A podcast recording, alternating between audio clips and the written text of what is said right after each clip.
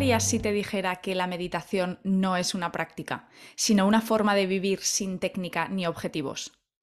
¿Y si te dijera que el amor no es un sentimiento, sino la fuerza vital que nos une a todos? Y que el éxito en la vida no es llegar a ser alguien, sino dejar de ser alguien. Hoy exploramos todas estas cuestiones con mi querido amigo Juan García Armengol.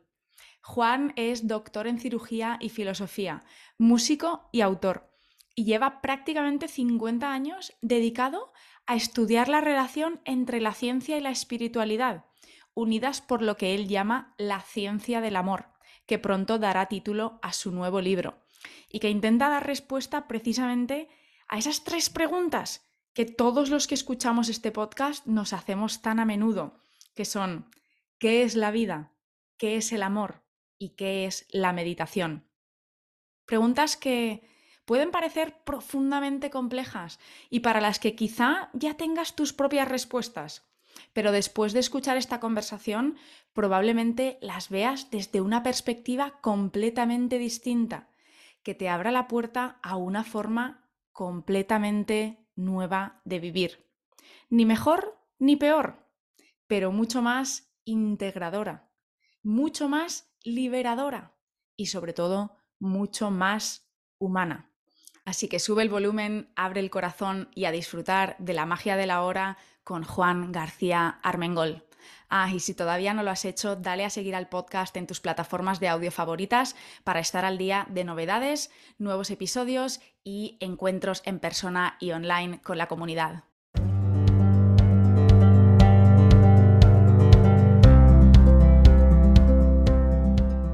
Querido Juan, bienvenidísimo una vez más a Positivamente Presente. Esta es la tercera vez que nos sentamos juntos. ¿Cómo estás? Muchas gracias por estar aquí. muy bien, esperándote. siempre, siempre tan bondadoso con tu tiempo. Muchas gracias. Juan, mira, vamos a entrar al grano directos porque tenemos un montón de cosas que cubrir. Eh, el primer episodio que hicimos juntos fue en 2022 y hablamos de la meditación. El segundo fue el año pasado y hablamos de la vida más allá de la muerte. Y hoy hablamos casi de lo más importante, que es del amor. Cuéntanos un poco para quien quizá no haya escuchado esos episodios o no conozca un poco tu historia. ¿Cómo entró en tu vida todos estos temas? ¿Cómo llega a tu vida y cuántos años llevas investigando esta intersección entre vida, muerte, meditación y amor? Pues Hombre, eh, yo, yo creo que casi toda mi vida. Ahora tengo, voy a cumplir dentro de poquito 59 años. me considero joven, y, pero eh, ya, ya por mi familia, tú lo sabes, que eh, mi abuela, por la, por la tradición de mi abuela, que ella fue una persona muy interesada en la dimensión espiritual, una profunda conocedora y trabajadora en esa dimensión, una, incluso una dimensión que era transreligiosa, o sea, que o sea, sin, no enfocándose en una, determinada eh, religión organizada. Y eh, esa fue mi primera educación ya desde muy pequeñito, lo cual yo creo que fue muy importante. Pero aparte de esa educación, pues desde muy jovencito, eh, una de mis pasiones fue la filosofía. descubrir la obra de Sócrates, de Platón, los diálogos de Platón fundamentalmente, descubrir eh, la filosofía socrática para mí fue algo grandioso. Y la descubrí muy jovencito junto con la de Krishnamurti, la de Jiddu Krishnamurti, otro filósofo del siglo XX, a, las que, a los que siempre los he visto muy, muy emparejados.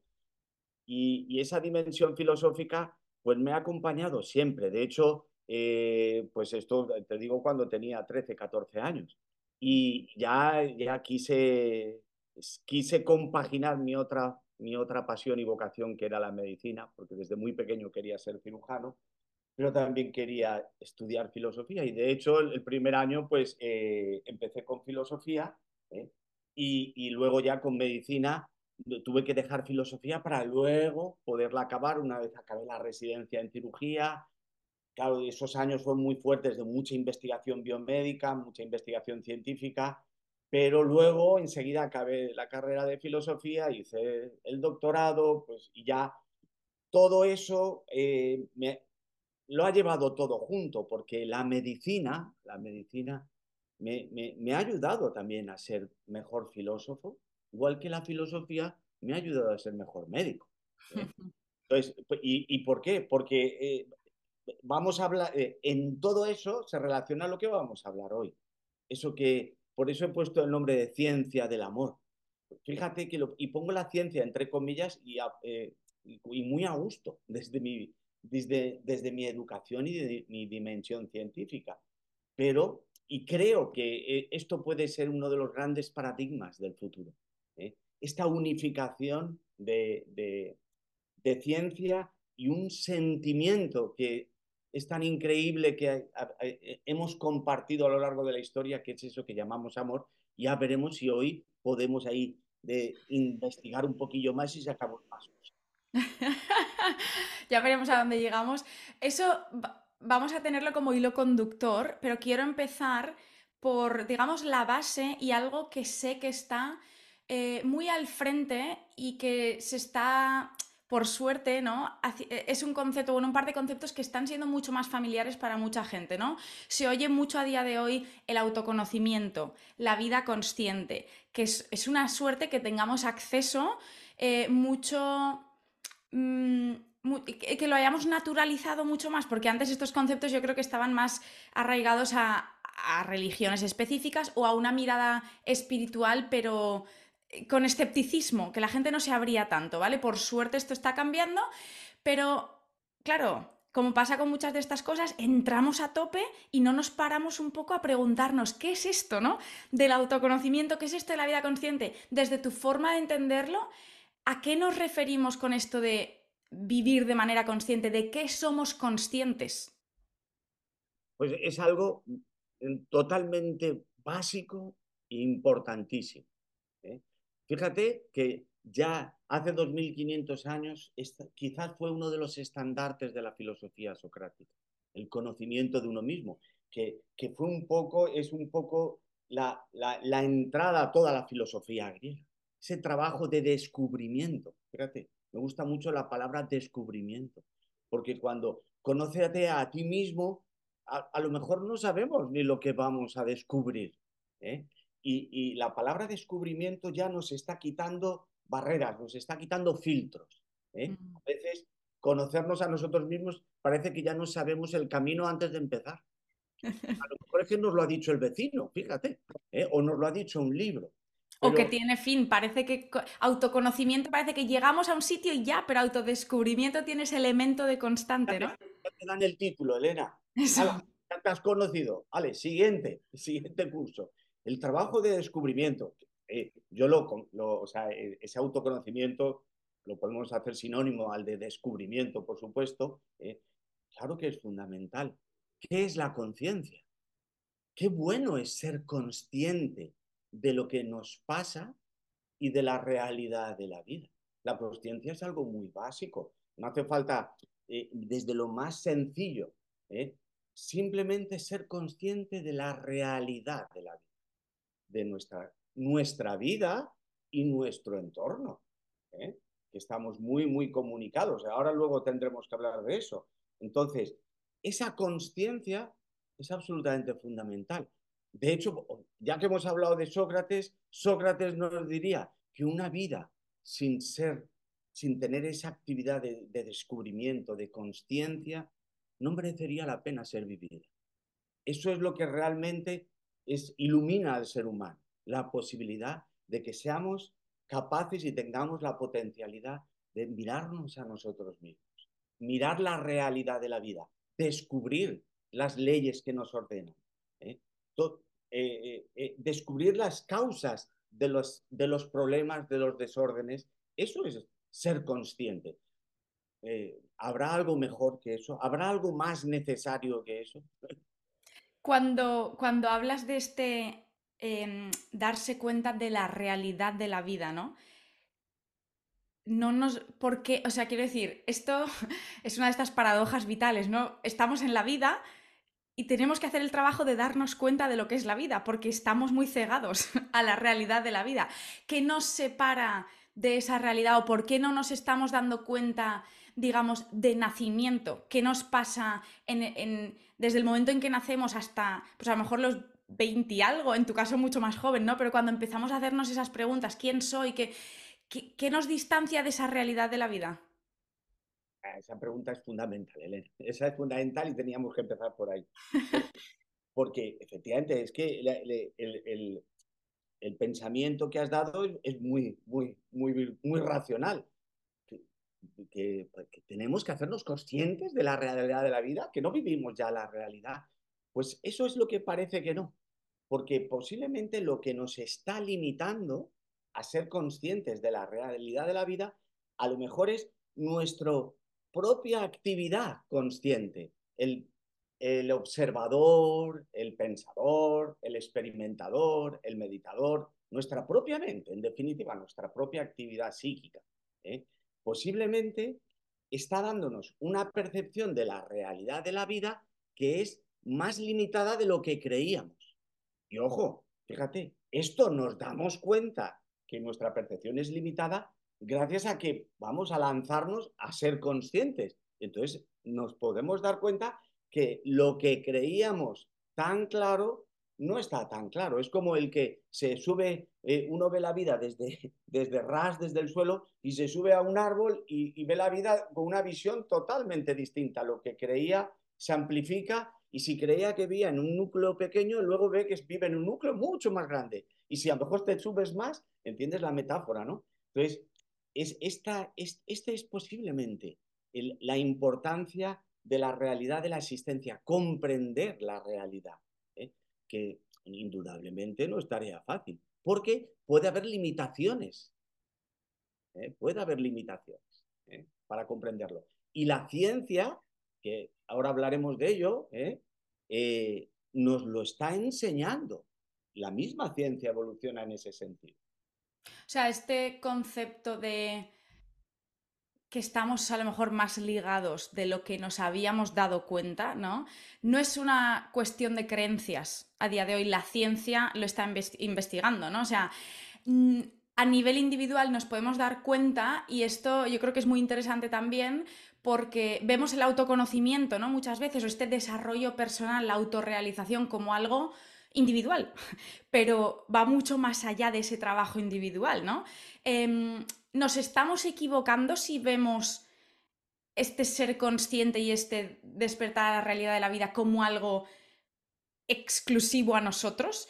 Eh, y claro, ¿cómo, ¿Cuándo damos ese paso de darnos cuenta de que esto no es cuestión de uno, que, la felicidad a lo mejor, porque al final todo esto es, quiero conocerme, hay que, en este trabajo de entender un poco más, ¿no? ¿Para qué hacemos todo esto? ¿Para qué quiero conocerme? ¿Para qué quiero ser consciente? Pues para vivir una vida un poquito más feliz, ¿no? ser vivir plenamente, disfrutar de lo que tengamos por aquí. Entonces, ¿es posible disfrutar de esta existencia, realmente alcanzar lo que todos buscamos, ¿no? Que es ser felices, si no tenemos un poquito una visión más amplia de lo que es nuestra propia, nuestro propio autoconocimiento? Lo que nos pasa es totalmente natural, Elena. O sea, tenemos ese afán, ese anhelo de, ese desarrollo individual, de esa, percepción individual, porque es lo que nos da nuestros sentidos más básicos. Nuestros sentidos más básicos, Elena, ¿eh? nos dicen que tú, Elena, ahora estás allí, yo estoy aquí, y hay una separación entre nosotros. Lo que dice nuestros sentidos es, natural. ¿eh? Entonces, esa, tenemos una, una percepción de la vida de forma fragmentada, de forma dividida, con un tinte, como tú muy bien has dicho, muy individualista, lógicamente. ¿eh? Y esto en todos los sentidos, se, se produce a, a, todos los niveles. Ese, esa, esa percepción hace que construyamos, fíjate, de forma natural, un yo psicológico que tiene sus creencias, sus valores, su familia, su partido político, su religión, ¿eh? su nación, ¿eh? e, incluso busca su desarrollo y su felicidad, su desarrollo social. Pues queremos tener un hogar más confortable, queremos que nuestros hijos puedan estudiar en la universidad, queremos es algo tan lógico y, bueno, fíjate, es natural, ¿eh? porque es lo que nos enseñan nuestros sentidos. Ojo, también queremos desarrollarnos a nivel interior, queremos conocernos a nosotros mismos, vivir nuestro, nuestro espíritu, ese yo verdadero que se habla en muchas tradiciones, ese Atman del hinduismo, es, es algo también totalmente natural. Queremos expandirnos y desarrollarnos una, con una visión que es realmente sustancial, esencial. Pero fíjate que siempre el yo, con sus distintos apellidos, desde más superficial más profundo o espiritual, sigue siendo individual. El pinte, el, el, perfume fragmentario no desaparece. No desaparece porque es lo que nos dan nuestros sentidos. Y ojo, esto crea unos cimientos por los cuales nosotros vivimos y nos relacionamos. Fíjate, nos relacionamos con los demás y fíjate, sin quererlo, competimos con los demás. ¿Sí? A lo mejor yo no tengo ninguna intención de competir, pero ni yo quiero alcanzar, porque quiero alcanzar eh, eh, para mi familia esto, y claro, el otro su familia esto. Y podemos tener roces y competiciones por obtener un resultado. Y esto muchas veces, fíjate, que puede ser de forma afable, pero muchas veces de forma patente o sutil empiezan a aparecer conflictos, eh, tensiones, entramos en lucha, entramos en competencia porque vivimos demasiado enfocados al uno, a la individualidad, que es lo que nos da nuestros sentidos. Y, y, sí, intentamos acotar, poner frenos a todo esto con, nuestras normas éticas, los valores tan importantes, eh, éticos, para poner freno a nuestro desmán egocéntrico de querer siempre desarrollar más, querer tener más, tener más, ¿no? Entonces, en, este, en ese contexto, encima, fíjate, eh, esta es la situación actual de nuestra vida, y en ese contexto aparece, ya que luego eh, saldrá, aparece un sentimiento que es el amor, todo el mundo ha oído hablar del amor, todo el mundo lo ha sentido, un sentimiento de unión ¿eh? con nuestra familia, nuestras ideas, nuestras creencias, a todos los niveles. Es un sentimiento realmente bonito. ¿eh? Es un sentimiento unificador. Y es, es una pasión a veces, eh, pero es algo realmente increíble en la vida del ser humano. Pero no sé si la comprendemos muy bien, lo comprendemos muy bien, pero indudablemente vive en nosotros. Y entonces vivimos en estos cimientos, fíjate, que se, se dan situaciones contradictorias. Amamos y competimos. Eh, eh, amamos y nos matamos. Amamos por religión y tenemos conflictos por religión. Amamos por la nación y tenemos conflictos por la nación. ¿Entiendes lo que te quiero decir, Elena? Los cimientos eh, basado en el yo desde una forma fragmentaria o individual nos da una situación un poco caótica en el mundo. Ojo, solo hace falta ver el telediario para darse cuenta de esto. Va hmm. a estudiar mucho. ¿eh? Es así. Y, los aspectos positivos, los aspectos negativos. Entonces, esa es nuestra situación. Es que, claro, dices esto, me recuerda el otro día eh, en, en, un curso de, de, mindfulness que estoy haciendo, el profesor decía que es Jack Cornfield, que es un... O sea, uno de los que ha, traído, digamos, el budismo y el mindfulness al, oeste, ¿vale? Eh, él siempre dice, es que este trabajo espiritualidad, espiritual es, lidiar con esta dualidad de conocer nuestro ser profundamente y a la vez soltarlo todo el tiempo, ¿verdad? Y es que lo que tú estás describiendo, estas situaciones duales, es la vida. O sea, eh, la naturaleza del ser humano creo que incluye todo esto, que nos vayamos a veces a algunos extremos, quizás sea nuestra forma de, quizás es un mecanismo de supervivencia, no lo sé, pero la, verdad que creo que todos compartimos más allá de nuestras religiones, de nuestras creencias, de nuestras nacionalidades, que al final son todo etiquetitas. Mm, cuando, si el mapa mundi no existiera, seríamos todos parte del mismo eh, país, digamos, ¿no? La verdad que hay más allá de todo esto que nos divide es lo que tú estás diciendo, es esa sensación que todos hemos sentido, que a veces le llamamos amor y lo intentamos de nuevo poner en una cajita pensando que es un amor romántico, ¿no? El amor es o lo que sentimos con nuestras parejas o lo hacia los nuestros, ¿no? Nuestras mascotas, incluso la naturaleza, pero lo que tú propones es ver el amor como esa fuerza vital que realmente todos llevamos dentro y que es lo que traspasa todo esto que nos separa y hace que podamos vernos como, como una unidad, digamos. Y esto aquí, claro, mucha gente considera que esto es cuestión de creencias, ¿no? Lo de esto de todos somos uno. Hay que experimentarlo realmente, hay que sentirlo para poder creerlo. Es algo que yo creo que lo puedes estudiar y quizá te, lleve a entenderlo un poquito mejor, pero es cosa de, de sentirlo, ¿no? Cuéntanos un poco mejor a qué te refieres cuando hablas del amor como fuerza vital y no como un sentimiento.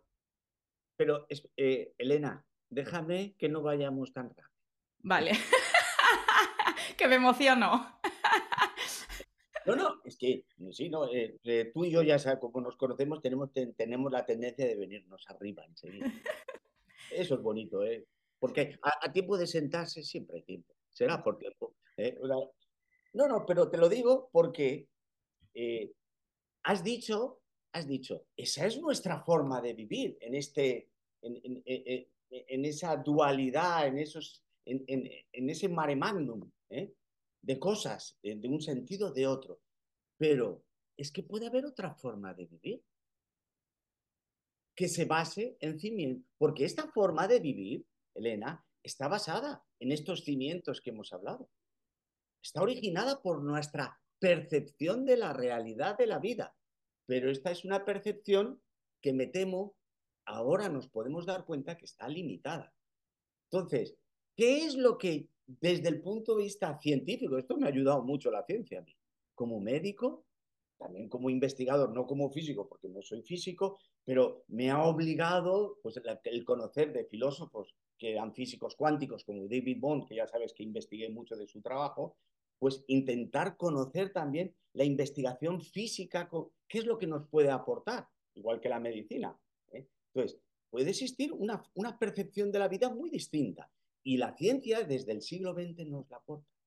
Desde la aparición de la teoría de la relatividad, ya, ya Einstein nos dijo que era realmente difícil que, una que, que existiera la posibilidad de que la existencia de una partícula de forma independiente a las demás. Mm. Esto a principios del siglo XX. Esto ya fue un impacto. Veníamos de la física newtoniana, en la cual el espacio y el tiempo son absolutos. Hay un espacio, hay una separación, hay un tiempo marcado y una evolución. ¿eh? Eran dimensiones absolutas. De pronto, Einstein, no sé qué le pasó, y empezó a haber dimensiones que nadie había eh, trabajado matemáticamente y sus predicciones matemáticas encima se cumplían. O sea, seguía la metodología científica habitual. Pero no solo con eso, luego, acto seguido, se empieza a desarrollar toda la física cuántica. Y toda la física cuántica, ya sabes que, eh, lo que viene a decirnos es que eh, el comportamiento de las partículas subatómicas lo que nos está diciendo es que estaría apoyando que la realidad de la vida no es la que creíamos. No estamos separados no estamos fragmentados. ¿eh? Eh, la realidad de la vida por el comportamiento de las partículas más esenciales de la misma es que está, son, estamos totalmente interdependientes. No podemos vivir unos sin otros. ¿eh? digamos que nuestra manifestación externa está ordenada por, como decía en palabras de David Bond, este gran físico cuántico y filósofo posterior, de un orden implicado. Mm. Un orden que es unificador. Eh, no solo eso, la física cuántica también se dio cuenta que la vida es un continuo movimiento fluyente. Eh, no hay separación en, el, o sea, es un continuo movimiento. Fíjate, hasta el punto que en los años, en los años, eh, en los años 80, ya, ya con David Bohm, el físico cuántico, que, que, que que trabajó también con Jiddu Krishnamurti, él desde un punto de vista físico definió a la vida como una totalidad no dividida en movimiento fluyente. Y de hecho, todo su trabajo físico y, su intención era demostrar matemáticamente eh, unas leyes que pudieran eh, eh, verse y que pudieran demostrarse en la realidad de la existencia. Con eso lo que, lo que nos viene a decir es que lo que nosotros creíamos realidad a lo mejor no es tanto. Antes nosotros podríamos decir, la realidad de la vida, Elena, es que es, estamos pues, separados, estamos fragmentados, tenemos nuestros trabajos, nuestras creencias, nuestras nacionalidades, eh, nuestras ideas, y tenemos como un ideal llegar a la totalidad. ¿Quién, quién no le encantaría llegar a la totalidad? Lo tenemos como un ideal, como un anhelo espiritual. Llegaremos, alcanzaremos la totalidad. Cuando eh, tenemos que... El cimiento es totalmente al revés. Si es que lo que es real, lo que es ahora, es la totalidad. La ciencia lo que nos está diciendo es que eso es la realidad, más que lo que creíamos. ¿eh? Entonces, eh, digamos, fíjate el cambio de cimientos que supone eso. Por completo. El problema que, claro, aquí te surge la pregunta, ¿no?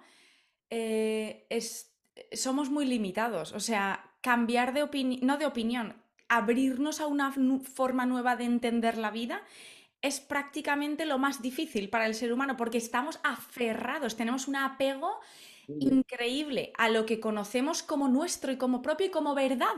¿Cómo hace el ser humano medio, ¿eh? porque claro, no todos somos científicos cuánticos ni cosas así, ¿qué, necesita el mundo eh, para ayudarnos a abrir un poquito más nuestra mente, a, simplemente permitirnos la pregunta de que, oye, ¿y si lo que creemos no es realmente tan verdad? ¿Qué tenemos que cambiar a nivel sociedad para que esto sea eh, una realidad tangible, ¿no? Que la gente se abra un poquito más a cuestionar. Pero eh, fíjate, eh, indudablemente es lo que dices tú, es, es un trabajo realmente arduo. Arduo porque nuestro hábito mental está totalmente condicionado a esa percepción fragmentaria de la vida. ¿eh? Entonces, pero ¿cuál, es el, ¿cuál sería el primer paso, podríamos decir? ¿No? Sería la pregunta. Darnos cuenta, ser conscientes de esa percepción fragmentaria. Eso es un paso fundamental. Pero ser conscientes, darnos cuenta mediante una observación, ¿eh? una observación, una percepción en la que ya, en la que dejara de existir esa dualidad de sujeto-objeto, observador-observado. Siempre que nos separamos del observado, estamos cayendo en esa fragmentación, sin darnos cuenta. Es una sutileza pequeñita, pero potente. Mm. Porque desde esa separación, fíjate, separamos el observador del observado, el experimentador de lo experimentado, el pensamiento, o sea, el pensador de sus contenidos, de sus pensamientos. ¿eh? Entonces, en esa separación, en esa separación, ya estamos, digamos, ya estamos volviendo a entrar a ese hábito fragmentario. En definitiva, esa percepción de ese hábito fragmentario que tenemos, de esa percepción que tenemos limitada y fragmentaria. Fíjate, a mí no me gusta emplear la palabra ni buena ni mala, es la que puede ser es que no le puedes pedir peras al olmo, por ejemplo, es el dicho popular. Y es así es.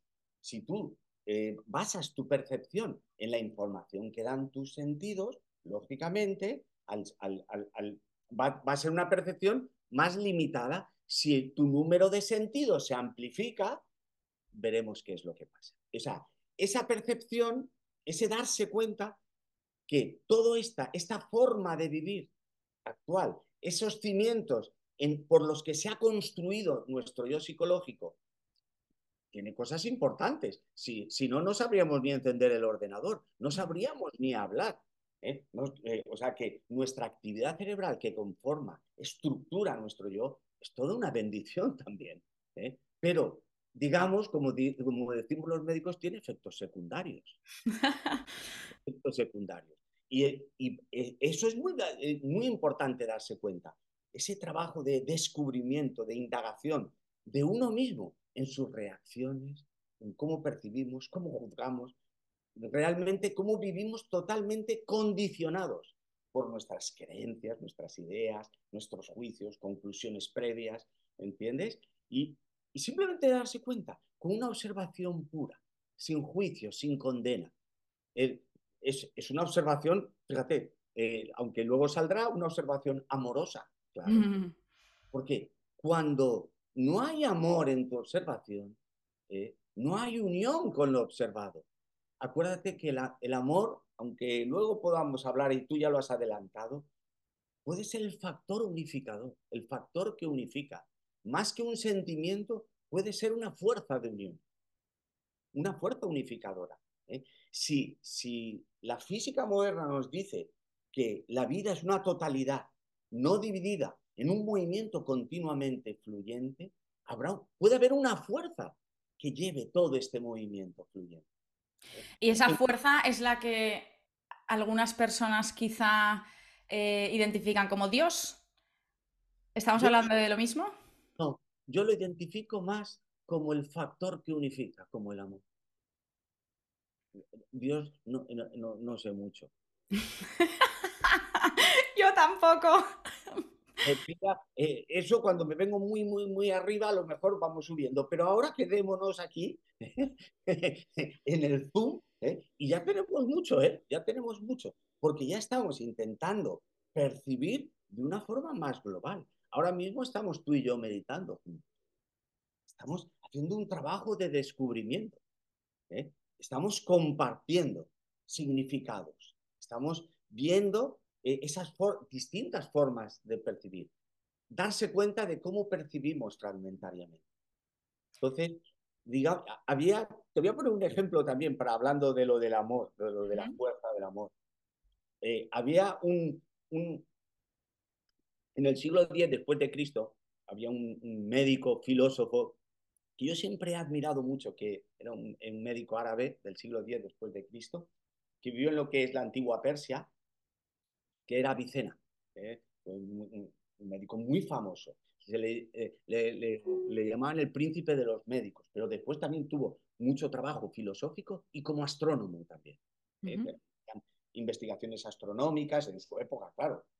Pero fue uno, un gran estudioso de la vida, un, un, gran creador y descubridor en todas las facetas filosóficas, médicas, biológicas, astronómicas, y y fíjate, él, eh, con eh, todo lo que le enseñó la medicina, una de sus, eh, él fue posiblemente en, en, el mundo, fue posiblemente dentro de la ciencia el primero o de los primeros que se atrevió en una obra que tituló, una pequeña obra que tituló La epístola sobre el amor. Él tuvo obras científicas, obras médicas fundamentalmente, pero también filosóficas en esta epístola sobre el amor, eh, dio un, salto cualitativo de pasar del amor como sentimiento, como pasión, que puede ser muy positivo, al amor como factor unificador, como la fuerza motriz de la vida. Él lo veía tanto en, nuestro organismo como en la vida que nos rodea, como en el movimiento de los planetas, en el movimiento del universo. Entonces, eh, el, entender el amor como el factor, esa fuerza motriz, lo que hace que nuestros protones y neutrones estén juntos en el núcleo, que los electrones, todas las fuerzas, todo lo que nos une, ¿eh? digamos, ¿eh? esa sería esa fuerza del amor. Por eso, cuando Bohm hablaba esa totalidad en movimiento fluyente, ¿eh? esa fuerza que lo lleva todo eso, esa sería esa fuerza motriz. A mí me gusta llamarlo amor porque, ojo, es muy fácil para nosotros. ¿Acaso cuando nos amamos entre nosotros, con los animales, con la vida, con todo, no te unes a él? Mm. Te unes de forma natural. Es, es, mágico el amor. Es una fuerza mágica. Es increíble. ¿eh? A mí me encanta. a mí también. Y yo creo que todos lo hemos vivido. Eh, eh, hasta yo que sé, el que se considere más, no, yo no tengo muchos estudios, es lo mismo. Es una fuerza que no depende del número de estudios ni de los títulos que tengas, para nada. Depende de cuán despierto estés. Ese es el trabajo, ¿no? El despierto en cuanto a darse cuenta de las gafas y los velos que llevamos frente a los ojos que nos separan de poder sentir esta fuerza. Elena, aunque, no, aunque, aunque llevemos unas gafas de culo de vaso, que se dice, así de gordas, fíjate, aún así sentiremos algo de la fuerza de la Fíjate si debe ser algo tan importante en la vida, como decía Vicena, ¿eh? no solo un sentimiento, no, no, no. ¿eh? que hasta con la limitación más gorda que le quieras poner, una chispa del amor lo habrás sentido alguna vez. Entonces, claro, este, este, este, este cambio de cimientos que nos aporta la ciencia hoy en día, porque son unos cimientos totalmente nuevos, no tiene nada que ver. ¿eh? Eh, claro, está involucrado esta ciencia, por eso le, puse el, título de Ciencia del Amor, porque realmente, eh, no sé, yo me siento discípulo o continuador, o sea, yo soy admirador de Avicena en ese sentido. Y creo que, que desde la dimensión científica, los científicos podemos aportar mucho a esto. Mm. Podemos. Lo que, lo que antes, como tú bien antes has dicho, ¿vale? Se, entiende como en la tradición espiritual, en la, en la religiosidad, en el cristianismo. La figura de Jesús de Nazaret no, no, casi mejor no entremos porque se nos va toda la tarde, pero, pero ya es algo sorprendente cuando nos habla del amor universal. ¿eh? Tú fíjate lo que pensaría eh, los coetáneos de Jesús de Nazaret cuando hablaba de amor a los enemigos. ¿Cómo se puede hacer eso? Eh, se, echarían las manos a la cabeza, no se entendería.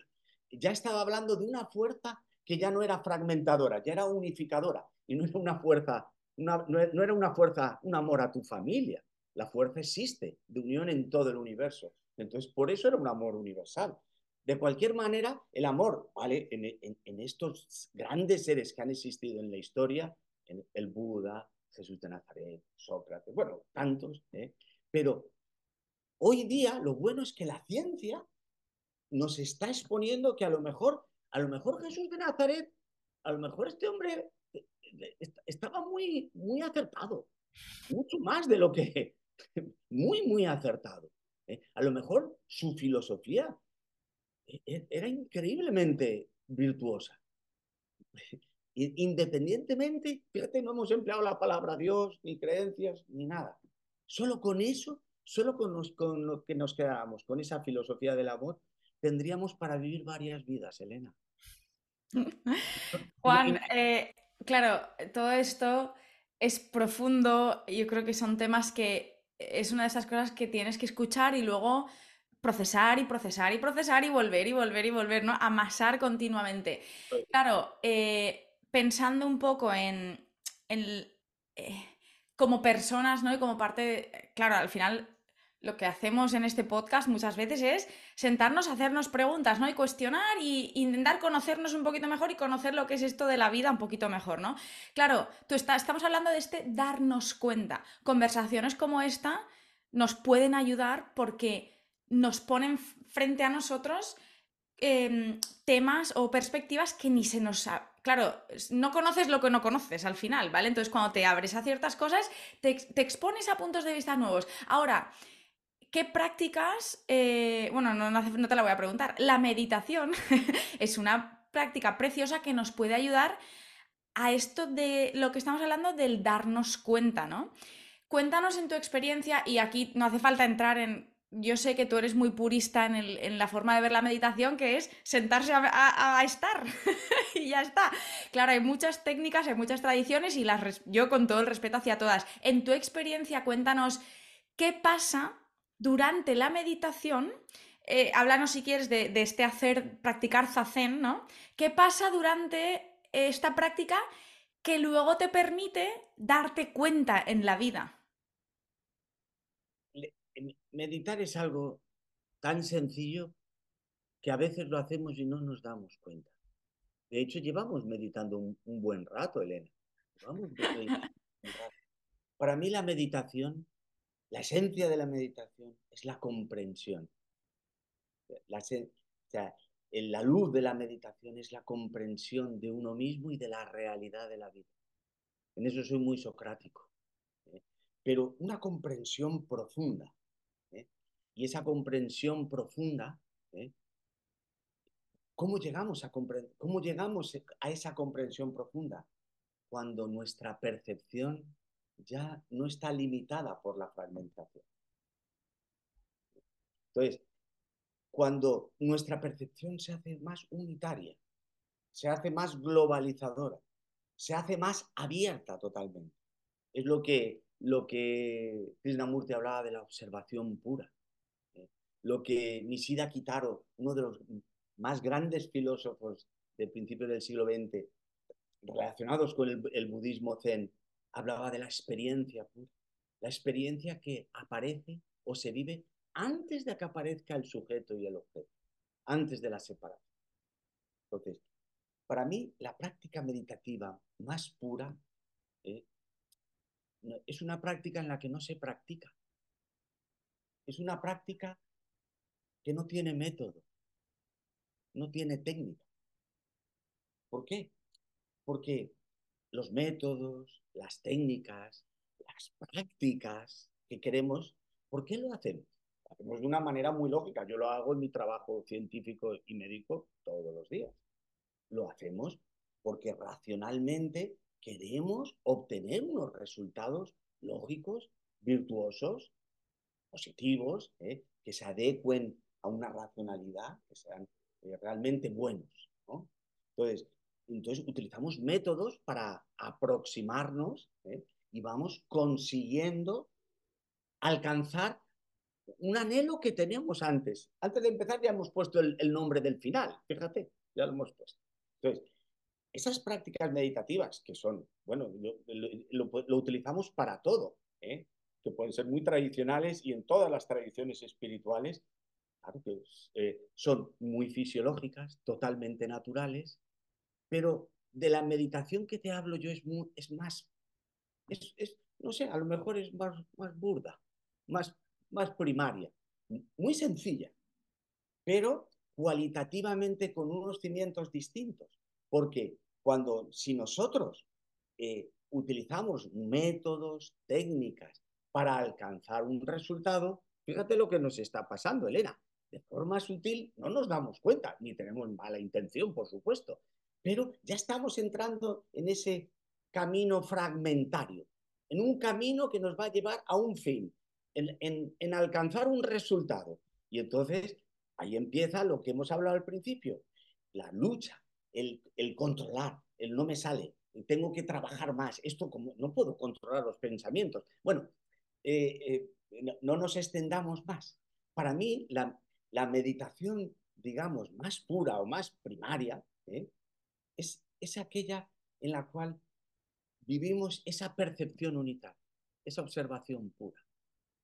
Entonces, eh, no necesitamos ninguna técnica para eso. Casi te diría que todo lo contrario. El, para mí meditar es despertar, despertar. Eh, a un yo que no es un yo. Ya no hay sujeto, no hay meditador que quiera alcanzar un resultado. Esa percepción pura, esa observación pura, la vivimos cuando el yo pierde fuerza. ¿Eh? Simplemente se diluye como un azucarillo en el agua. ¿eh? Entonces, para mí la, una práctica meditativa, que es la que prácticamente solo hago una ya, ¿eh? y es la de sentarme, o andar ¿eh? y percibir, ¿eh? percibir la realidad de la vida sin un yo que esté percibiendo. Simplemente con unión. Por eso muchas veces, para mí la meditación yo la llamo esa meditación más primaria o más básica, o, pero para mí muy pura, es la meditación del amor. Porque solo necesitas esa fuerza de unión. Ya estamos lo mismo, ¿eh? esa fuerza motriz que te une con lo otro, que te une con tu cuerpo, con el otro, con la naturaleza, con la vida, con el aire, con el aroma de una flor. Esa unión es para mí la meditación.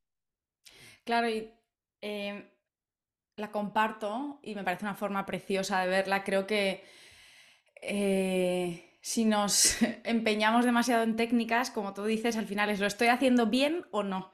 ¿no?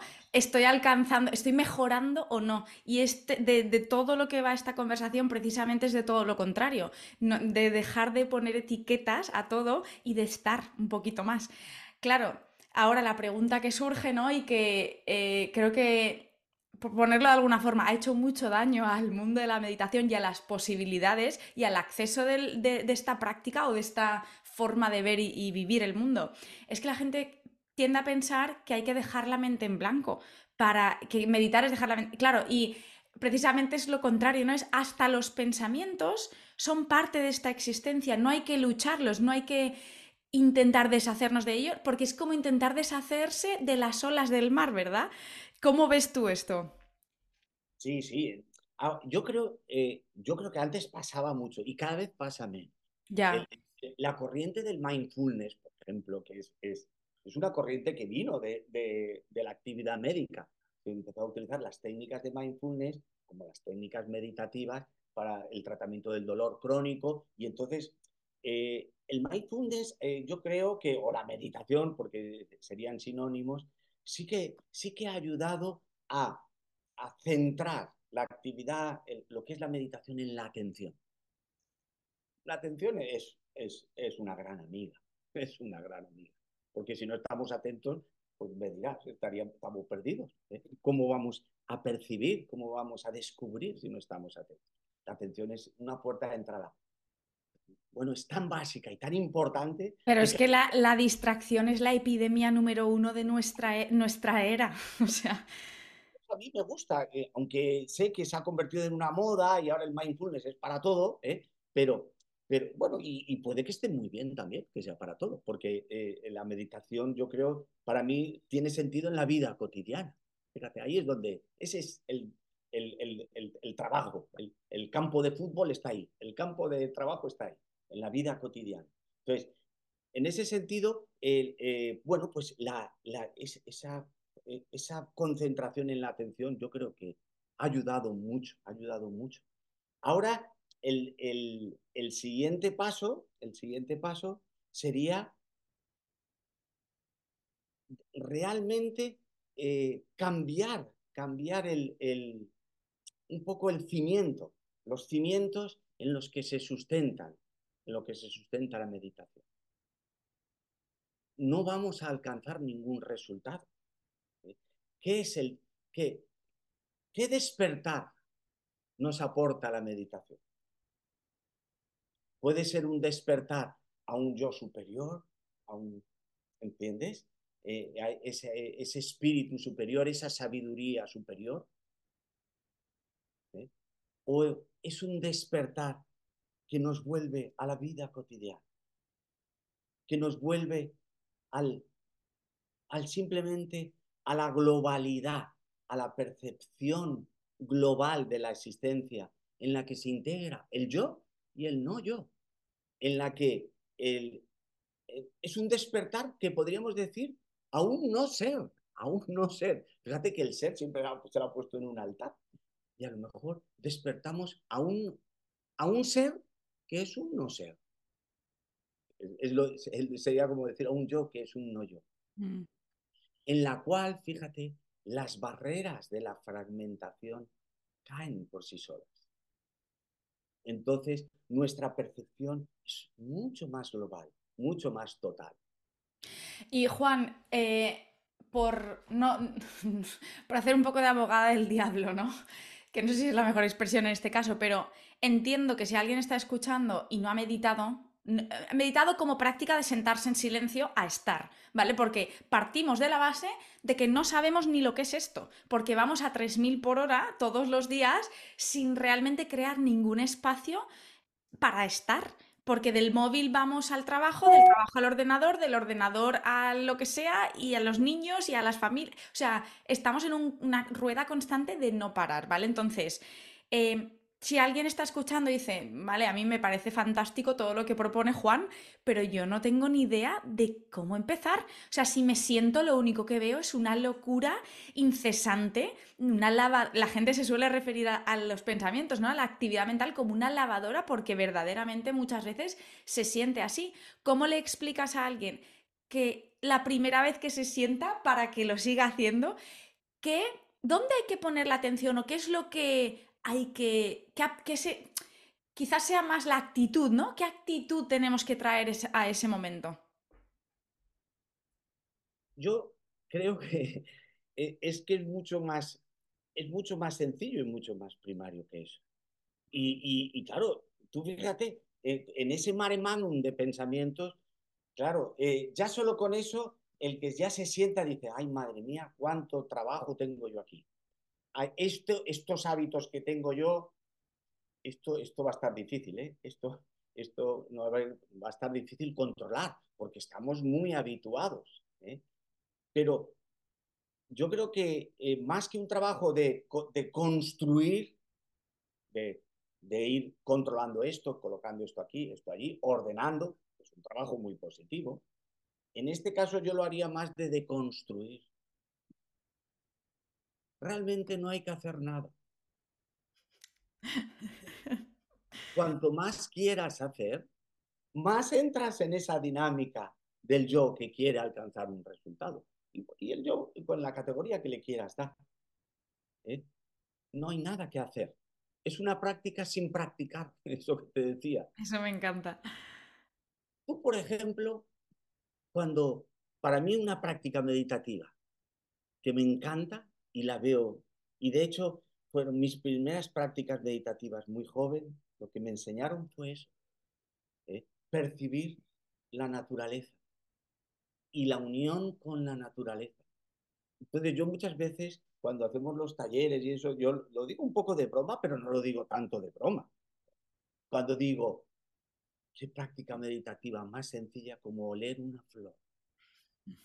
Una que tenga un buen olor. ¿Eh? En la cual el, el, el, el aroma te penetra a ti y tú respiras sobre la flor. Y hay un momento en que ya no hay ni flor ni sujeto o persona que está oliendo. Es todo uno. Ese, ese momento que puede ser mágico, ¿eh? ese es, esa es la observación, esa es la experiencia pura que hablaba Nishida Kitaro, este gran filósofo japonés, el Zen. ¿eh? Mm. Esa experiencia pura es para mí la experiencia meditativa por excelencia. Y esa experiencia es lo que nos hace intuir la totalidad, que vivimos como una totalidad más que como una individualidad. Y eso aplicado en todos los momentos de la vida. Fíjate si es un trabajo importante. Pero en esencia, la práctica, para oler una flor, Elena, tienes que practicar mucho. no. ¿Claro que no? de hecho, de hecho, cuanto menos piensas de cómo se huele, no te preocupes que vas a saber oler de maravilla. Eh, es que la fuerza de la vida viene de fábrica en nosotros. Eso es. La fuerza del amor está en nosotros, aunque tengamos, como decíamos, gafas de culo de vaso. no te preocupes. es que, nos imponemos, yo creo que el, el, el límite más grande es que nos lo imponemos a nosotros mismos por, por estos claro, nos, hacemos unos, unos embrollos mentales de qué voy a tener que hacer, qué me va a surgir, qué, los miedos. Por... Claro, es que hablamos de condicionamiento de muchos años, tampoco nos tenemos que culpar, yo creo, por esto. Es decir... todo lo contrario, te tiene que dar la risa. Exacto. Y, y hombre, me he pasado siempre, o sea, eh, darte la risa, ay madre mía, qué saco llevo yo aquí, qué mochila más grande de cosas. ¿eh? Entonces, y es natural, ha sido nuestros cimientos en los cuales hemos construido nuestra vida. Nuestro yo psicológico está construido así. Nuestra sociedad, nuestras relaciones, nuestra eh, vida, nuestro progreso económico, social, eh, universitario, el, que quieras. hemos vivido así. Por eso es tan importante cambiar los cimientos. Si cambiamos los cimientos y volvemos a, a cómo hemos empezado, puede haber una forma diferente. Fíjate, ya no digo bien, mejor o peor, simplemente diferente. Si entras en el mejor o peor, ya entramos en el bollo de los juicios, los valores, este es mejor, este es peor. Simplemente diferente, es una palabra bonita. ¿eh? Y, y, y, y, es una forma de vivir distinta, una forma de aprender distinta. ¿eh? Y, está basada, y esa, es, esa, esa fuerza es lo que yo llamo la ciencia del amor. Mm. Entonces, está todo vinculado. Es una inteligencia, esa fuerza es una inteligencia, que es lo que te decía, no te preocupes que viene de serie. Está en el, en el ADN de la vida, esa inteligencia. Pero es una inteligencia que es lo mismo que el amor. Por eso, espera, perdona. Tranquilo. Por eso a mí me gusta la palabra inteligencia compasiva. Compasión como amor en el budismo. Mm. ¿eh? Entonces, es una inteligencia que Krishnamurti lo hablaba mucho, esa inteligencia de, creativa es una inteligencia que es amor, ya de por sí. No hay diferencia, son lo mismo. La inteligencia es un factor unificador con los objetos, con los otros. ¿eh? Y el amor es lo mismo también. La, interdependencia, la unión. Mm. realmente esa inteligencia compasiva es posiblemente el sustrato de la vida. Por eso te decía que viene de serie. No hace falta ir a buscar. Solo, solo hay que dejar que se manifieste. Esa es la práctica meditativa. Entonces, por eso te decía que lo mejor es no hacer nada. Si no haces nada, tu apertura será infinita y, y ya verás que va de serie y sale sola. Cuando huelas la flor con esa, esa actitud, vives una experiencia pura. No sé, es algo realmente bello ¿eh?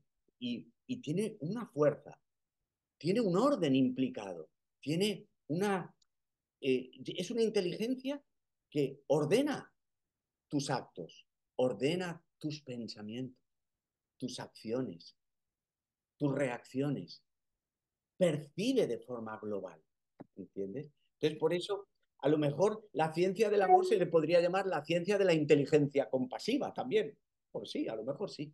¿eh? Pero ¿entiendes lo de no hacer nada? Porque cuando haces, que tú lo haces con toda la mejor intención del mundo, lógicamente, ¿eh? entras en esa dinámica de la, de, la, de la percepción y de la acción fragmentaria para obtener un resultado.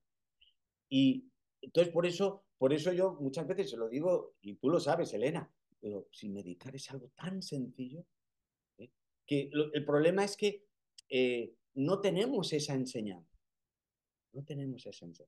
Lo hemos complicado. Y a mí una de las enseñanzas que más me ha cambiado la forma de entender todo este camino y de vivirlo y de sentirlo es una que, que compartes tú de forma muy natural, que es que al final todo esto no consiste, esto de la espiritualidad, la meditación, conocerse, no es cuestión, perdón, de acumular conocimiento, de ser el más inteligente de la sala, el que se conozca todos los textos históricos, todos los filósofos, que está genial todo eso, pero se reduce a ser buena gente, a llevar por bandera la bondad inherente que tenemos dentro todos. Y el problema es que estamos muy lejos de esa bondad porque nos dejamos llevar por los deseos de alcanzar, de ser, de tener.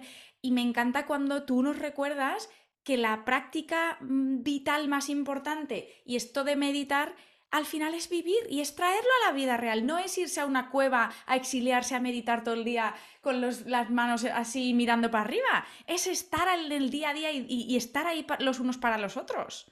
La vida cotidiana. ¿Te acuerdas de ese, ese dicho zen que es precioso? Que cuando el hombre ordinario aprende, aprende y, comprende muchas realidades de la vida, se hace un hombre sabio. ¿eh? Y es así. ¿eh? Pero cuando un hombre sabio despierta, ese despertar entre comillas, se hace un hombre ordinario. ¿Eh? Es precioso. ¿Entiendes ese dicho zen? En el sentido de que al final el, el sabio realmente despertamos y nos liberamos hasta de nosotros mismos es una libertad del sí mismo. es como si tu yo, tu ser, incluso el más profundo que quieras, ese, el más divino, ¿eh? fíjate que ya, ya, ya, ya, he metido la palabra divino, ¿eh? pero es como si se diluyera en un azucarillo. Hay, hay, otro, hay, otro, hay otro, otra metáfora muy bonita que cuando, esta la dio también un monje benedictino cuando hablaba que la ola es el mar, ¿eh? cuando intentamos, intentamos expresar que la ola pueden ser nuestros yo, nuestras personalidades, que vivimos en un, pero la ola pertenece a un mar. Entonces, de hecho, a mí no me, yo, yo esa metáfora la he modificado un poquito a mi interés, en el sentido de que sí, efectivamente, la ola son nuestras, nuestros yo, nuestros yo particulares, nuestras percepciones fragmentarias. Y nos damos cuenta, nos damos cuenta que vivimos interdependientes. Realmente no somos olas separadas, vivimos en un mar con, en la cual hay más olas. Pero no solo eso, fíjate, no solo vivimos en la totalidad del mar, es que todos somos agua. ¿Te das cuenta? Mm. otro salto cualitativo. Ya no, ni siquiera uno, eh, no estamos separados ni estamos unidos. Es que el agua es el sustrato de todos. ¿eh? Te, vivas como ola o te vivas como mar. ¿eh? Entonces, en por eso meditar es, es, como ser agua.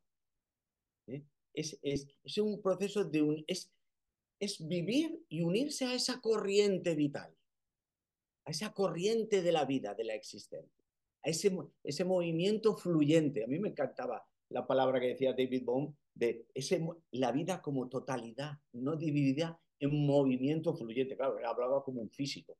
Claro, es así la frase. No, pero es así, es que es así. Pero, pero ese, es, esa, esa experiencia de conectar, de vivir esa corriente de la vida. La primera experiencia mía meditativa, Elena, yo era muy jovencito, tenía, pues posiblemente tendría 16 o 17 años. Y uno de mis maestros o uno de mis guías familiares muy querido, eh, eh, estaba, eh, íbamos paseando por el, por el campo y nos acercamos a un campo de trigo, un, campo de trigo muy grande. Y estábamos en el borde y, y, el viento, había viento, y el viento movía el trigo y se oía, se oía, se oía. Y, y, entonces me explico. Meditar es siente y vive la danza cósmica de la vida, en eso que estás viendo ahora. Esa fue mi primera meditación. Qué bonito. Yo, yo creo que comprendí eh, lo que era la esencia de la meditación o, o, la, la, meditación de forma muy primaria, quizás. ¿eh? Pero para mí es un primer paso y último casi. Es que es, para mí es un paso tan importante que, bien, lo demás está todo muy bien, pero esa, esa, esa percepción de globalidad, de unidad, es lo que hablábamos del agua. Mm. O la mar, pero todos somos agua. Vivir esa corriente de la vida, es, eso es meditar. Ahora mismo tú y yo, estamos los dos. Estamos meditando si vivimos la corriente de vida que está entre nosotros. Y eso que estamos lejos. Fíjate si hace, la ciencia ha hecho por nosotros. ¿eh? Hay que agradecérselo. ¿eh? Eh, entre nosotros está la corriente de vida. Está en ti, está en mí y está en medio. Hasta está en el ordenador. ¿Entiendes? Y entonces, meditar es compartir esa corriente de vida. Eso es un, es un movimiento de unión. Únete a ello. Entonces, por eso a mí me gusta esa meditación tan primaria, ¿eh? Eh, a mí me gusta llamarla la, meditación del corazón, porque es una meditación que está nutrida de la fuerza esa del amor que habla Vicente. Entonces, entonces fíjate si, si tenemos posibilidades para meditar a lo largo del día. Desde luego, desde luego. Y, y, vamos por ahí diciendo que no tenemos tiempo para meditar, cuando podría ser todo lo que hacemos. Eso, yo, eso sí que lo veo importante. Tú lo sabes que has, estado cuando nos reunimos y eso. La meditación es, una forma de vivir. Es un arte de vivir. sí, podemos reunirnos y hacemos prácticas que nos encantan, además de que nos lo pasamos fenomenal. Además hacemos meditación musical, que también es, bueno, ya, ya, pues, ya más bonito imposible. Pero fíjate que con la música pasa lo mismo. Te unes a la música y hay un momento en que ya no sabes si dónde estás tú, dónde está la música, el, yo se ha diluido, se ha unido música. Es lo que en, física cuántica, y para que veas, fíjate si la ciencia nos eh, apoya mucho todo esto, en física cuántica hay uno de, los, fenómenos que se ha visto son los fenómenos de coherencia cuántica, en la cual eh, puede haber vibraciones de partículas que están eh, vibran de forma global y, de forma armónica, pueden conseguir fenómenos de coherencia que genera una sincronicidad eso realmente. Pero bueno, esos son fenómenos de partículas subatómicas. Esos fenómenos de coherencia cuántica incluso se está viendo en algunos estudios sobre el funcionamiento de la fotosíntesis en los vegetales. Hubo un estudio en el 2007 que se publicó mm, realmente interesante que, que para explicar un poco el funcionamiento de la fotosíntesis por esa coherencia cuántica. Pero lo que te quiero decir es que en la meditación estamos haciendo una especie de coherencia ¿eh? cuántica de tu yo ¿eh? Y tu flor, y la flor que está delante de ti, o yo y tú, Elena. Mi maestro, mi maestro en India decía que meditar es conectarse al wifi universal. Eso es, oye. ¿Has visto? Es, una frase muy adecuada más para la época. sí, es que es eso. Y la contraseña OM. pero eh, eh, entiendes, ¿no? Que, que realmente es muy sencillo. Lo que pasa que se necesita desnudarse. Uno, o sea, por eso no te preocupes cuando eso, cuando te lo explique, cuando te pregunten eso, dile, no, no, si esto es mucho más fácil, hombre. hay que animar también a la gente. Claro, claro. Y hay que despojarse. Realmente hay que despojarse. Como dice, como dice el Zen, el budismo Zen, no hay ganancia en todo esto, no vamos a conseguir nada. ¿eh? O cuando se dice, no hagas nada, ¿entiendes? Entonces, eh, todos estos fenómenos de, unión son meditaciones en la cual la fuerza del amor eh, está patente. Por eso yo creo que la ciencia del amor es el futuro, Elena. Yo creo que ahí está el futuro. El futuro de un cambio y una transformación de la vida del ser humano y de este mundo. Porque con los cimientos que teníamos antes, que pues, son también buenos, no te digo que no, ¿eh? pues, podemos desarrollarnos individualmente, espiritualmente, pero tiene una limitación. ¿Eh? Nos hemos dado cuenta y tiene unos efectos secundarios. ¿eh? Entonces, pero puede haber otra forma, pueden haber otros cimientos que sea totalmente... Es paradójico, las cosas que hablamos a veces son paradójicas. Pero esto puede ser como un resetear, como un dejarte en, suspenso. Ojo, no es que perdamos el yo, nos hacemos libres de la actividad férrea del yo. Nos hacemos libres de nuestras creencias, de nuestros valores, de, nuestras familias, de nuestro yo mismo. ¿eh? O sea, el Zen en ese sentido, por ejemplo, esta, esta ciencia del amor es una ciencia y una filosofía de la libertad. ¿Te das mm. cuenta, no? Porque realmente somos libres. O sea, por eso se dice eh, que despertamos a un yo que es un no yo. No es que perdamos el yo, que es que si perdemos el yo, luego no sé bajar abajo, ¿eh? Y no sé hablar con Rosa, ¿eh? Y la, la liaré, pero bien, pero bien. No sé ni apagar el ordenador. El yo tiene que estar, ¿eh? Pero nace, despertamos a un yo que es un no yo. Por eso ¿Te acuerdas de la, de la frase de Thich el, el, monje eh, zen de, que falleció hace poco, que también lo veo una maravilla ese ser, cuando, cuando hablaba que la felicidad no es un asunto individual, que habitualmente siempre hablamos de la felicidad individual.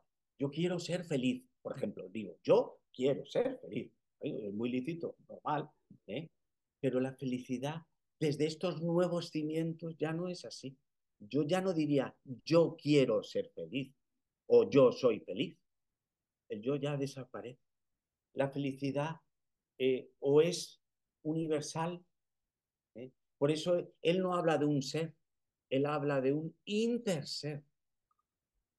Que es un yo que es un no yo. Un yo que es un tú. ¿Te, entiendes, no? A mí me encantó cuando tú decías que tenemos que vernos no como hermanos de sangre, sino como hermanos de energía. Eso es. Entonces, fíjate si tenemos hermanos. En nuestra familia La familia piensa que es un fenómeno fragmentario, nos fragmentamos. Amamos a nuestros hijos y a los del vecino, sí, los queremos, pero no tanto.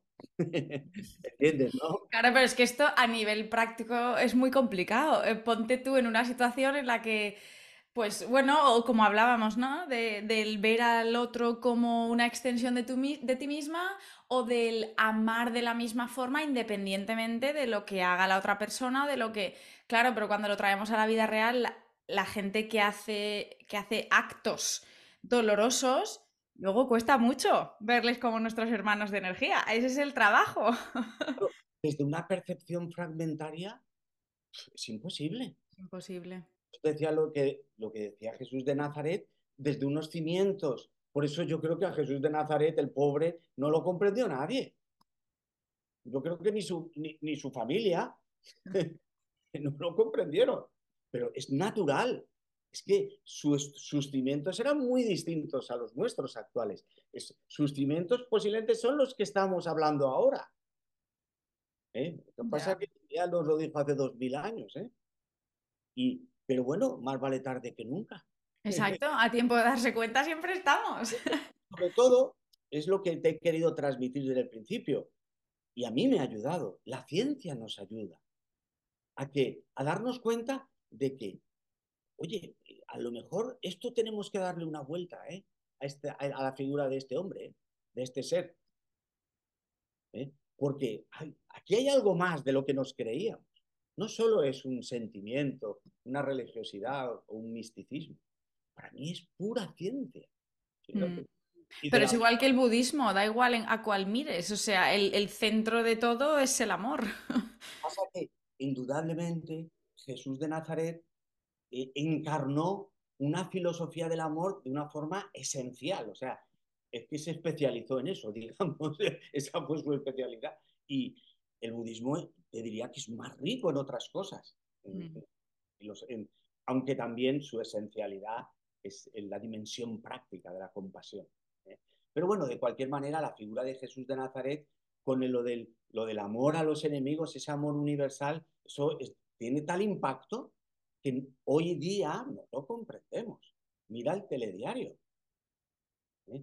Eh, reaccionamos, unos les pegan a otros, unos bombardean, pues van a tener consecuencias, no vivimos como nos propuso este ser, Jesús de Nazaret. Yo creo que la vida sería muy distinta, Elena. Yo también. Yo creo que los científicos podemos Pero además, Juan, te voy a decir una cosa, no que la vida fuera, porque puestos a ponernos eh, enfocados al ser felices como individuos, no es que la vida, la vida, sería muy distinta a nivel universo y a nivel planetario y se acabarían las guerras, sino que realmente seríamos felices nosotros. Porque la forma de realmente de alcanzar la felicidad no es que yo esté ahí, ni mucho menos, pero las poquitas veces que he estado un poquito cerca de sentirlo, te das cuenta de que cuando verdaderamente te entregas a la otra persona sin esperar nada a cambio, de repente dices, ostras, es que esto es lo que estoy buscando en la vida, es el darme, no es el que me den, el conseguir, el acumular, el llegar a, es esto, es esta fusión en uno con persona, animal, eh, naturaleza, me da igual, el momento en el que tú consigues ser uno con lo que esté sucediendo y de lo que te estés rodeando, ese es el objetivo vital. Esa es la felicidad del interset Elena, me he dado cuenta que me he quedado a oscuras. Yo también me he dado cuenta, Juan. ahora mismo, no me has dicho nada. es que no te podía cortar, ¿cómo te iba a cortar? Menos mal que me quedaba el foco, porque he mirado la, imagen pequeñita y digo, leche, pero si me he quedado oscura. Aquí lo importante es el, el, contenido. No pasa nada. De hecho, te iba a decir ya que a ti y yo nos dejan. Venga, dale, dale a la luz que a ti y a mí nos dejan solos y de repente pasan dos horas. Bueno, sí, yo creo que sí, ¿eh? Sí, vamos a. mira, ahora mucho mejor. Te tenía que haber avisado. Pero es que, ¿cómo cortas al flujo de, inspiración que, nos regalas tú? Es imposible. No, me había dado ni cuenta, ¿eh? Escucha, Juan, vamos a cerrar porque si no se nos va de las manos. Te voy a pedir, como te salga del corazón hacerlo, ¿nos puedes hacer a lo mejor como cinco minutos en los que nos ayudes a conectar un poco con esa fuerza del amor, eh, bien sea o cerrando los ojos, guiándonos por, no sé, que nos, que nos guíes tú un poquito a acercarnos a, esa, a ese amor. No hace falta. no hace falta. Llevamos una hora y cuarta haciéndolo, ¿no? Llevamos una hora. Claro, ya lo hemos hecho ahora mismo. Vale. Claro, no hay guía, acuérdate. Ya. Pero a veces ayuda, Juan. Tú ten en cuenta que tú estás mucho. Si todos estamos en nuestro camino, tú llevas muchos años de pues ventaja. A veces ayuda un poquito. Solo siéntate, ya que estamos sentados, pues no hace falta. ¿eh? Y comparte, siente ¿eh? e, esa unión con, con algo de a tu alrededor. Puedes hacerlo con tu respiración, con tu cuerpo, pero eh, eh, la unión con el otro es algo mágico. Utiliza una. Mira, esa planta que tienes ahí atrás, que te ve. Si abres la ventana, yo vivo ahora cerca del mar y oigo las olas y me, uno a la vida. Es lo que mi, uno de mis maestros me enseñó cuando estaba en el campo ese de trigo y me dijo, escucha la danza cósmica de la vida no necesitaba ninguna guía, solo escuchar. Y escuchar de forma pura, sin juzgar. Eh, ¿Entiendes lo que te quiero decir? Esa. Ya lo estamos haciendo. Porque ahora lo hacemos entre los dos. Que tú también eres planta. y yo también. Claro que entre dos seres humanos lo podemos hacer. Pero lo puedes hacer con un ser vegetal. Y con los animales, sí se puede hacer. Mm. Una maravilla yo tengo una gatita, pues, o, vive con nosotros, eh, antes teníamos tres, pero bueno, se han ido haciendo mayores.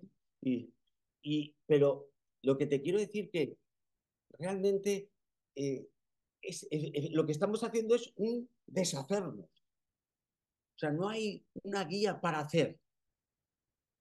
Entonces, a lo mejor, a, lo mejor tienes razón, habría que hacer una guía para no hacer. Eso es. Una guía para no hacer es que no hay guía. ¿Entiendes? Me encanta, sí, sí, sí, lo entiendo, lo entiendo. bajan nuestras actividades, nos diluimos. El ejemplo del azucarillo, que lo echas en el agua y se diluye, a mí me encanta. Es como si yo mismo me voy a poner a meditar y yo me, me siento terrón de azúcar y lo que hago es que me tiro a la piscina del vaso de agua y ahí me quedo. Se acabó la meditación es una felicidad importante. Es, que tú lo pintas muy sencillo, Juan, pero... Pero es que eso es una... Eh, pero es que es así. Pero ese es el trabajo, es que esto es un trabajo diario y constante. Yo llevo muchos años sentándome como si fuera un, azucarillo y aún no me diluyo, ¿eh? Esto, yo todavía estoy con las batallitas y el trabajo para mí es estar cada vez más ahí, pero estoy lejos de estar ahí todo el rato. ¿Quieres estar ahí? ¿Cómo que por qué quiero? ¿Quieres estar ahí? ¿Quieres hacer cosas para llegar? No quieras hacer nada. Solo siéntate y dilúyete. ¿Entiendes? sí, sí, que sin entenderlo lo entiendo. Es que el, cimiento es totalmente distinto. Es, por eso te decía al principio es un poco como de construir. Es un despertar a, a un a, mejor a lo inmensurable, a lo A la nada, ¿no? Que eso que no sé quién lo decía, eso, de la nada puede surgir el todo. Claro, a la vacuidad del budismo. Acuérdate el término de vacuidad. Mm. A la nada del budismo zen. ¿eh? A la nada que es plenitud. Decía un, un maestro muy antiguo, Zen Dogen, que cuanto más se liberaba de sí mismo, más pleno, más plenitud sentía. Pero ya, o sea, la libertad del sí mismo es una apertura infinita. Entonces, ya está, no, hay que hacer nada más. Yo, eso ya es una faena importante. Eso ya es, eso es lo que te digo yo, que tú lo pones como si fuera una cosita sencilla, pero tenemos años y años y años de deconstrucción que hacer. Pero esa apertura infinita la, hemos hecho ya ahora. Ya. Ya estamos contentos. Mañana otro ratito. Fenomenal. ¿eh? O, dentro de un rato. Pero, ¿entiendes lo que te quiero decir? Es un poco, es paradójico, yo lo entiendo que sea paradójico. Por eso las enseñanzas del budismo zen o del budismo mahayana o incluso de Krishnamurti, que tienden a ese cambio de cimientos completamente, claro que resultan paradójicas. ¿eh? Pero si lo explicamos de forma sencilla, incluso de forma científica, yo tengo la suerte de poderlo explicar de forma científica, no es tan difícil realmente. Incluso intelectualmente se puede comprender. Lo que pasa es que hay que ir poco a poco, porque claro, al principio es un poco bollo. ¿eh? Claro, te, cambian los parámetros. Pasamos de vivir en unos parámetros, pasamos a la, a la... No hay parámetros. O sea, pasamos del mundo de la medida, del espacio, del tiempo, del logro, de la evolución, de la sustancialidad, pasamos a lo inmensurable, a lo que no tiene medida. Mm, al abismo. A la que no hay lenguaje que lo describa, pero se vive, porque está en la corriente de la vida. Por eso simplemente hay que dejar que se manifieste. Esa es la, para mí, la práctica meditativa más pura o, por excelencia. Es la que yo eh, intento practicar sin practicar. o sea, realmente es un arte de vivir, es una forma de vivir. Entonces, fíjate si llevamos rato ya meditando. Sí, sí, sí, menuda meditación. No, no, sí. Eh, lo, lo, que hago, lo que intento hacer aquí, te hago tantas preguntas, es porque, claro, yo te conozco y yo conozco muy bien tu forma de entenderlo y de compartir este camino y me parece magnífica y maravillosa, pero entiendo que a lo mejor hay personas que lo escuchan y dicen, claro, muy fácil decirlo. Y entonces tenemos que llegar al fin de la cuestión, que es que tenemos el, si buscamos un objetivo, que nuestro objetivo sea que la práctica sea una no práctica. Ese realmente es el trabajo y ya está, pero dejemos de buscar objetivos. Estamos en el camino. Yo lo entiendo, ¿eh? Eso, yo lo entiendo porque vienen, ya sabes, a los talleres viene mucha gente y tienen mucha ilusión ¿eh? y, creen que va a ser muy difícil y yo les digo, si solo con una sesión ya, tienes el título de meditador profesional. ¿eh? no, va, no, va, a ser cuestión de mucha práctica o mucho trabajo. Lo, eh, pero eso no quiere decir que no sea algo arduo, porque hay que estar muy atento, lo que hablabas antes. Esa atención para darnos cuenta cómo la vida nos lleva por esos, por esos cimientos que hemos tenido, por unos hábitos que no es tan fácil. Hay que estar muy atento. ¿eh? Entonces, claro, es una... Eh, yo te podría decir, esto puede ser tan fácil, facilísimo, sencillísimo, primario, puro, ¿eh? pero requiere muchísima intensidad. Eso sí, mucha implicación. Intención, diría yo también. Estar muy vivo y querer estar muy vivo. Entonces, sí, eh, puede ser simple, puede ser sencillo, no habrá métodos, no habrá, pero implicación, intensidad total. Porque si no es total, Elena, es muy difícil romper o cambiar los cimientos. Es muy difícil. Porque son cimientos que están también en nuestra genética. Mm. Arrastramos quién sabe de cuántas vidas. ¿eh? Entonces, eh, claro, no, no, no, no es fácil. esa intensidad para mí es un requisito. Yo no sé, yo, yo, yo por eso intento, cuando tú y yo lo hemos hablado, intentar reflejar la sencillez, ¿eh? pero también reflejar la intensidad. Las dos cosas. Esto no es una cosa de practicar un ratito y, y luego a la, mes, a la semana que viene o al día siguiente o 20 minutos todos los días. Yo creo que es, es echar lo que se dice de todo en el asador. ¿eh? Es como decía Krishnamurti, tirarte a la piscina y no sabes si ni siquiera hay agua dentro. ¿Entiendes? Pero es desnudarnos, ¿eh? desnudarnos de, de toda esa estructura, de toda esa mochila que llevamos. Pero es que esto es vivir, es que tú lo has dicho al final, cuando muchas veces decimos esto de vivir la vida al máximo, ¿no? ¿A qué se reduce eso? Precisamente a lo que estás explicando, a atrevernos a vivir de esta manera, porque todo lo demás a lo que estamos acostumbrados no es la vida. son las distracciones de la realidad. Y esto es lo más... Yo creo que el día que llegue nuestro día de pasar a donde tengamos que pasar, a la siguiente etapa, esto es de lo que no nos vamos a arrepentir, de hacer de esta dedicación a vivir. Sí, sí, sí. Y, lo otro, pues bueno, es una vida limitada ¿eh? y evolucionará. Pero esto, fíjate, es como un salto cuántico, que yo a mí me gusta mucho emplear esa metáfora, es una metáfora, no es científico, ¿no? Pero es un salto cuántico en el sentido de que es como cambiar, es, dar un clic a tu cerebro, ¿eh? y lo que creíamos que antes requeriría una evolución, un, control de los hábitos y eso, a lo mejor solo con un paso, y aquí, ahora, en el momento presente, ya hemos dado el primer paso, que a lo mejor es el último.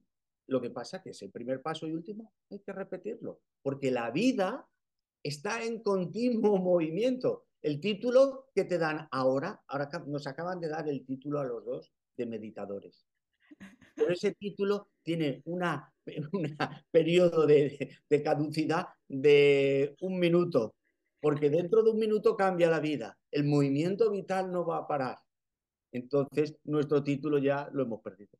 Y toca empezar otra vez, ese es el trabajo vital. esto es, esto es, esto sí que ahora lo has definido de forma para los mortales, bueno, o para los que no somos científicos cuánticos. Esto es el trabajo constante y vital de volver a empezar, de nacer cada día, cada minuto. Siempre estamos despertando. Porque a veces nos dormimos, a veces se nos arrastran los pensamientos. ¿eh? Eh, Esa es una de las prácticas muy clásicas del budismo zen, por ejemplo. Mm. También hay prácticas que se pueden practicar, va. ¿eh? Vale, venga, venga, gracias. Pero muy poquitas. Pero si no, nos venimos arriba. Bueno, yo no sé, Elena, si el tiempo. Venga, Juan, vamos a dejar ya porque yo estaría aquí toda la vida, pero la gente me va a odiar. Muchísimas gracias por compartir todo y explicarlo tan bien y tan bonito. Y deseando leer tu, tu nuevo libro te lo, te lo, iré pasando. Ahora estoy trabajándolo en ello, porque esto es el, era un poco la continuación del libro que publiqué previamente. Y, y bueno, lo que pasa es que necesito tiempo, necesito tiempo para escribir. Y, y aún la medicina me quita porque lo necesito. ¿eh? Y entonces, pero bueno, eh, le vamos sacando tiempo por donde sea. Pero sí, yo creo que es para mí muy importante. Muy importante. Entonces, claro, pues eh, yo, a mí me, me, me gusta compartirlo por eso. Es un regalo que nos haces a todos, así que muchas gracias. Bueno, pues Elena. Un besote, Juan, cuídate mucho. Venga. Un besote, chao.